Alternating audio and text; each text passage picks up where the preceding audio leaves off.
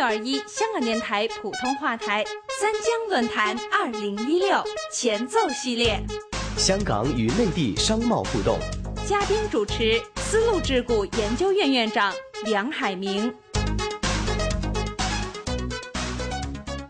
各位听众，中国要发展“一带一路”，香港它在积极的配合。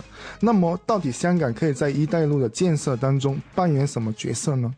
香港应该扮演什么角色才符合香港最大的利益呢？我将邀请立分研究中心副总裁洪文博士和大家探讨一下。洪博士，请您说说您的看法。嗯，我想就是“一带一路”的推进，其实跟人民币的国际化这两者是。完全紧密配合在一起的。事实上，“一带一路”的成功，一定程度上也决定了人民币国际化到底能走多远。那么，我想在人民币国际化的过程中，香港其实到目前为止已经扮演了一个不可或缺的这么一个角色。嗯，特别是在前面一个阶段，就其实人民币的啊清算中心啊离岸清算中心，其实到目前为止有两个，一个是伦敦，一个是香港。可是当英国脱欧的这个决定做出以后，伦敦作为清算中心，它的角色。事实上是大幅度下降的。那么，中国要在短期内找到一个替代伦敦的，就是能够在欧洲把人民币推出去的这么一个中心，短期内是不太可行。那在这个前提下，香港作为最大也是最可靠的这么一个人民币呃离岸人民币中心，我想它的角色就更加难以替代。另外，我想讲一点就是什么呢？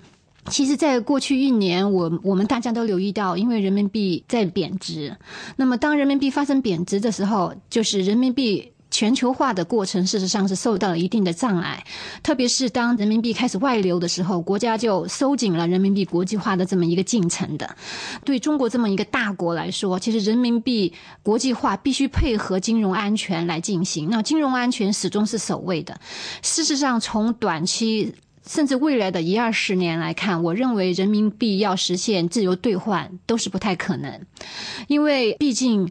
前面这几年的经验也，我们也见到，当一旦人民币的币值发生波动的时候，这个外流的速度有多大，对国家的冲击也有多大。那事实上，港币是作为中国一个已经完全可以自由兑换的这么一个货币，我觉得港币事实上也还有存在的价值。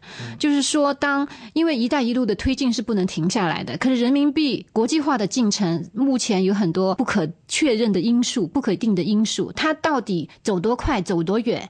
其实我想没有人能清楚。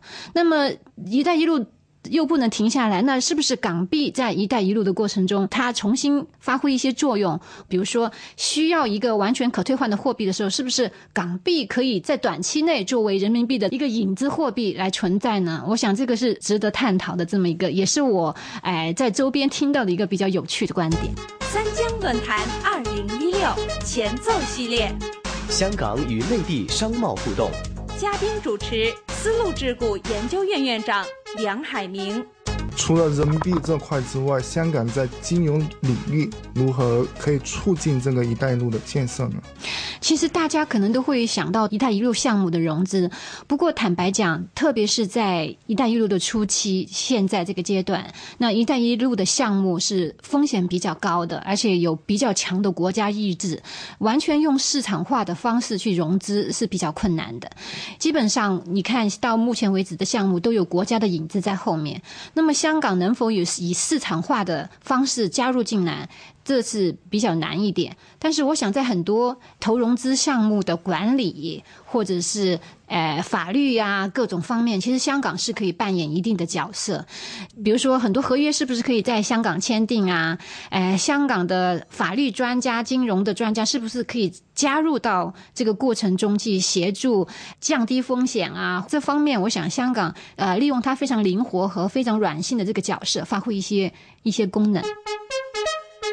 六二一香港电台普通话台三江论坛二零一六前奏系列，香港与内地商贸互动，嘉宾主持丝路智库研究院院长梁海明。三江论坛二零一六前奏系列，AM 六二一香港电台普通话台三江论坛二零一六主题网站同步放送。